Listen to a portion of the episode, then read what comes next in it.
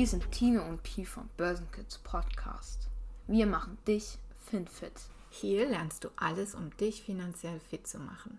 Du bekommst von uns regelmäßig die wichtigsten Tipps. Vor allem aber wollen wir dir eine Hilfestellung geben und dich mit unserem Podcast in allen möglichen Finanzthemen aufschlauen.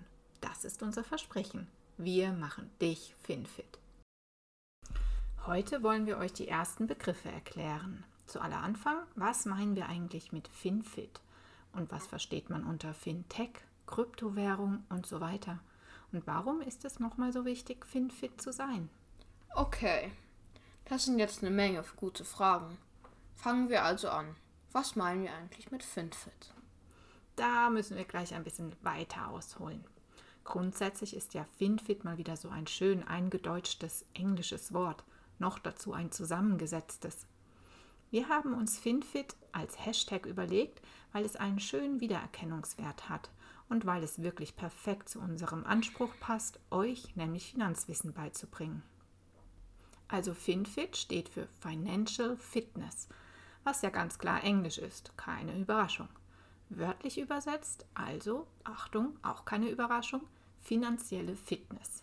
Finanzielle Leistungsmöglichkeit, um es mal so komplett auf Deutsch zu sagen.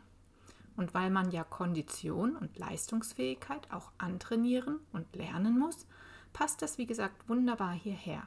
Denn auch wir wollen euch ja entsprechend das Finanzwissen und das Wissen, wie man mit Geld umgeht, beibringen. Aber es ist auch auf andere Art und Weise eine schöne Abkürzung, denn es lehnt sich auch an das Wort Fintech an. Und nun, was ist denn jetzt schon wieder Fintech? Tine, erklär doch mal bitte.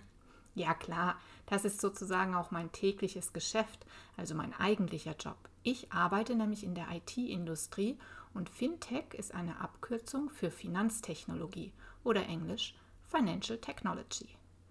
Einfach beschreibt Fintech also sämtliche Anwendungen oder Applikationen, Apps, also ganz einfach Technologien, die irgendetwas mit Finanzen zu tun haben.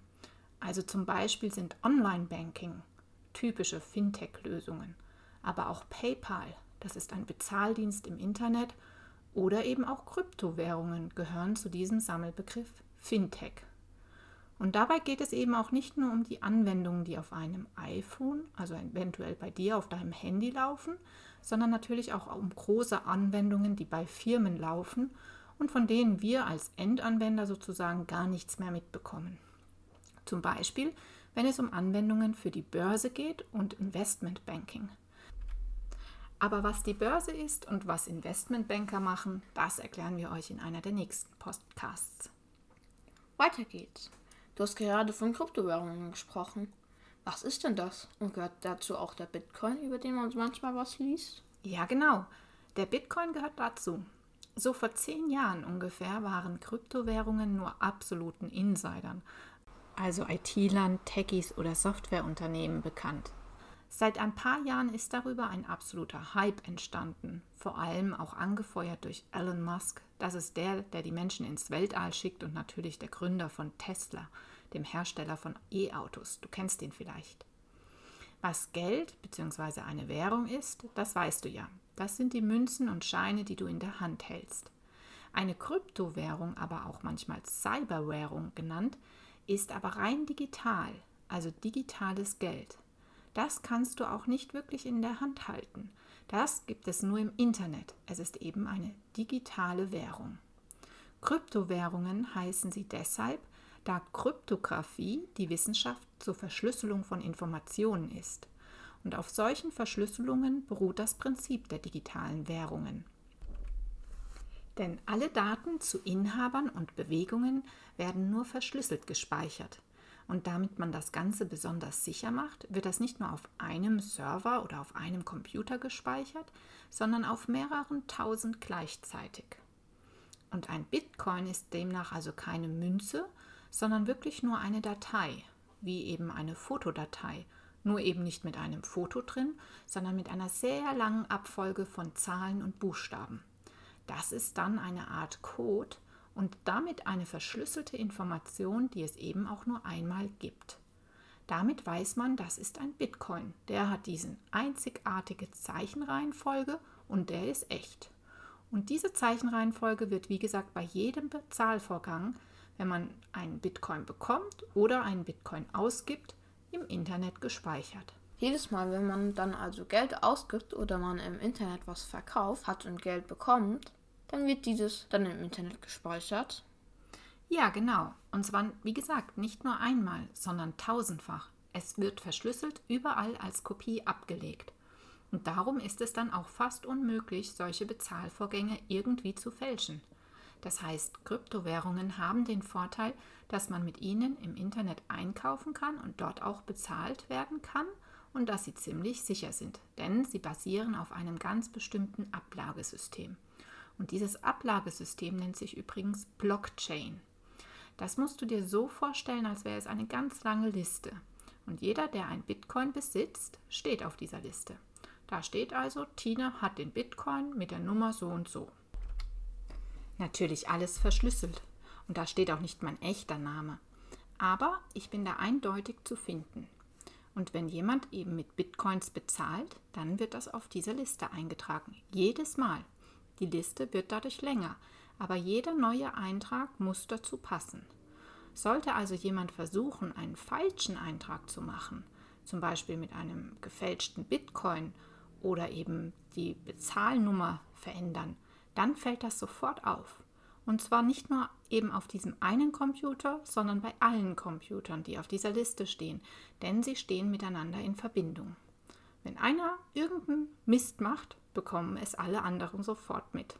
Das macht Bitcoins so fälschungssicher. Und um Bitcoins kaufen zu können, ist es notwendig, einen sogenannten Wallet zu besitzen. Das ist ein Computergeldbeutel. Wallet ist das englische Wort für Geldbörse. Und übrigens, wenn man das Passwort zu diesem Wallet verliert, dann verliert man auch sein Geld. Dann kommt man da nicht mehr ran. Das ist wie mit einem echten Geldbeutel. Und ja, die bekannteste Kryptowährung ist genau der Bitcoin. Wir haben ihn ja schon mehrmals erwähnt. Der Bitcoin ist gleichzeitig die weltweit erste und damit größte Kryptowährung. Aber es gibt auch weitere, von denen du vielleicht schon gehört hast, wie zum Beispiel Ethereum oder Ripple. Ganz ehrlich, wenn ich mal weiterdenke in ein paar Jahren, da kann ich mir schon vorstellen, dass wir immer weniger wirklich echtes Geld in der Hand haben. Es ist ja schon heute so, dass du mit deiner Apple Watch am Handgelenk einkaufen gehen kannst oder eben deine Kreditkarte hinlegst. Meinst du, dass wir irgendwann gar nichts mehr ins Sparschwein werfen können, weil es gar keine Münzen mehr gibt? Nein, also wenn wir einen Blick in die Zukunftspläne werfen, ich glaube, das Geld, also die Münzen, gehen ganz bestimmt nicht weg. Und so wird auch das Sparschwein immer wichtig sein. Denn ich vergleiche das mal mit dem Briefeschreiben. Auch wenn wir heute eigentlich viel mehr E-Mails oder SMS oder WhatsApp und Instagram nutzen, um uns Nachrichten zu schreiben, der Brief an sich ist ja nicht ausgestorben, sondern den gibt es auch nach wie vor. Deswegen werden meiner Meinung nach auch die Banken und das Münzgeld und die Geldscheine natürlich nicht aussterben, nur weil es zusätzlich Kryptowährungen gibt. Man wird also ziemlich sicher für beides irgendwann bestimmte Situationen haben, wo man das eine oder eben das andere nutzt. Und die Kryptowährungen werden eben auch aufgrund der weiteren Digitalisierung immer da sein. Manchmal mehr im Hintergrund, manchmal vielleicht auch sehr viel präsenter im Alltag. Ja, stimmt. Ich habe das auch gelesen. Denn das erste Land, El Salvador, das ist ein Land in Mittelamerika, lässt den Bitcoin nun also auch als gesetzliches Zahlungsmittel zu. Einkäufe oder Steuern können ab jetzt mit der Digitalwährung bezahlt werden. Die Regierung lockt sogar mit einem Geschenk, also mit einem Stadtguthaben für jeden. Genau. Es gibt dann nun ein Gesetz, welches es erlaubt und auch vorsieht, dass jeder Händler Bitcoin als Zahlungsmittel annehmen muss, der technisch dazu in der Lage ist. Und auch der Staat, der ja Einnahmen in Form von Steuern erhält, kann nun mit der Kryptowährung Bitcoin bezahlt werden. Allerdings kann man schon sagen, dass die Bürger von El Salvador das nicht besonders toll fanden. Es gab sogar Proteste dagegen. Aber zumindest ist es hier schon einmal passiert, dass eine Kryptowährung offizielles Zahlungsmittel wurde. Also so oder so, ich glaube gerade für uns Kids, da wird es schon wichtig, dass wir wissen, was Kryptowährungen sind. Gerade wenn du sagst, dass das auch in Zukunft eine wichtige Rolle spielen könnte. Dann ist es ja umso wichtiger, dass wir das jetzt verstehen und uns auch daran gewöhnen. Sollte man denn jetzt gleich Bitcoins haben als Kind? Hm, nein, so weit würde ich jetzt nicht gehen. Denn Bitcoins sind gerade noch nicht gefestigt. Das heißt, so ein Elon Musk, der kann ganz schnell mit einem Tweet bei Twitter den Wert des Bitcoins fallen oder auch stark steigen lassen. Es ist also hochspekulativ sozusagen. Und mal einfach gesagt, wenn du heute 10 Euro in Bitcoins investieren würdest, dann könnte es morgen zwar 20 Euro wert sein, aber es könnte auch 10 Cent wert sein. Also der Kurs, der steigt und fällt noch viel zu sehr. Und deswegen sind Bitcoins oder Kryptowährungen noch nichts für uns oder für dich und eben auch noch nichts etwas zum Investieren. Aber auch hier, die Zeit macht's. Wenn wir zurückdenken und vor acht Jahren, also 2013, einen Bitcoin für ungefähr 100 Euro gekauft hätten, naja, dann hätten wir jetzt aus den 100 Euro fast 40.000 Euro gemacht. Einfach nur so, weil wir es liegen gelassen haben. Aber hätte, hätte Fahrradkette? Wir schauen jetzt mal nicht nach hinten, sondern nach vorn. Kryptowährungen sind nur etwas, wenn man wirklich Geld übrig hat, also das Geld jetzt wirklich überhaupt nicht braucht. Aber sie sind auch sehr spannend. Und deswegen werden wir auf jeden Fall immer mal wieder auf den Stand und auf die Bitcoins schauen und euch hier auch Updates geben, was für uns wichtig sein könnte.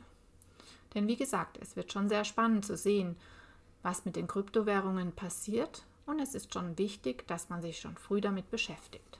Genau, wir müssen ja lernen, mit Geld umzugehen und wir müssen ja auch lernen, dass es einen bestimmten Wert hat. Wenn wir Wünsche haben, die wir uns erfüllen wollen, kann es manchmal sein, dass manche Wünsche auch Geld kosten. Und dann müssen wir auch schauen, dass wir uns dafür das Geld ansparen. Welche Rolle spielt denn dann hier eigentlich die Schule, beziehungsweise warum lerne ich denn sowas nicht in der Schule? Hm, ich denke, wir können da nicht so schnell was dran ändern, mit den vollen Lehrplänen und dann jetzt mit Corona. Aber deswegen kommen wir ja auch hier mit unserem Podcast ins Spiel. Wir haben uns ja vorgenommen, die Lücke zu füllen und euch eben das beizubringen, was ihr vielleicht von euren Eltern oder eben den Lehrern in der Schule nicht erklärt bekommt oder bekommen habt. Wir wollen euch die Hilfe geben und euch unterstützen, damit ihr früh lernt, mit Geld umzugehen und zwar nicht nur für die Schule, sondern eben vielmehr fürs Leben lernt. Und dann werden auch Finanzen für euch endlich ein Kinderspiel sein. Also, Fintech hat ganz massiv die Banken und das Finanzwesen allgemein in den letzten Jahren verändert. Überlegt mal, Oma und Opa haben früher ja als Kinder und junge Erwachsene immer nur mit Bargeld oder eben Schecks bezahlt, also mit Papier. Und heute, wenn ich einkaufen gehe, hast du ja schon gesagt, Pi, halte ich meine Smartwatch ans Lesegerät oder zahle mit Karte. Ich habe also eigentlich gar kein Bargeld mehr dabei. Sprich, da sind in den letzten Jahren ganz viele Veränderungen passiert. Und deswegen nochmal ist es uns ja so wichtig, das Ganze euch ein bisschen näher zu bringen. Denn nur wer schon als Kind und Jugendlicher sich damit beschäftigt und auch lernt, wie man mit Geld umgeht, der kann auch als Erwachsener gut damit umgehen. Wir freuen uns deswegen ja auch so sehr darauf, euch all das hier beizubringen. Und für heute habt ihr ja schon einiges gelernt. Was ist Fintech, was sind Kryptowährungen und was ist Blockchain? Ein erster Schritt also, um euch FinFit zu machen. Wir hoffen, dir hat diese Folge gefallen. Wenn du irgendwelche Fragen hast, Ideen für den Podcast oder auch zu unserem Blog, Sorgen oder sonstiges, schreib uns einfach eine E-Mail an info at börsenkids.com oder schicke uns eine DM bei Insta, denn dort kann man uns auch finden. Einfach nach Börsenkids suchen. Unser Podcast wird jeden Sonntag erscheinen. Hör uns gerne unter der Woche zum Beispiel auf dem Weg zur Schule getreu dem Motto Fridays for Future, Weekends and Mondays for Invest. Wenn du nichts mehr verpassen willst, abonniere doch unseren Podcast, zum Beispiel bei iTunes. Oder komm auf unsere Homepage unter www.börsenkids.com und melde dich zu unserem Newsletter an. Und zum Abschluss noch eine Bitte. Wenn dir unser Podcast gefällt, schreib doch eine kurze Rezession auf iTunes und empfehle ihn an deine Freunden weiter. Du tust uns damit einen sehr großen Gefallen. Wir wünschen dir eine gute Zeit und freuen uns jetzt schon, wenn du bei der nächsten Folge wieder dabei bist. Bis dahin. Börsenkids, wir, wir machen dich finfit.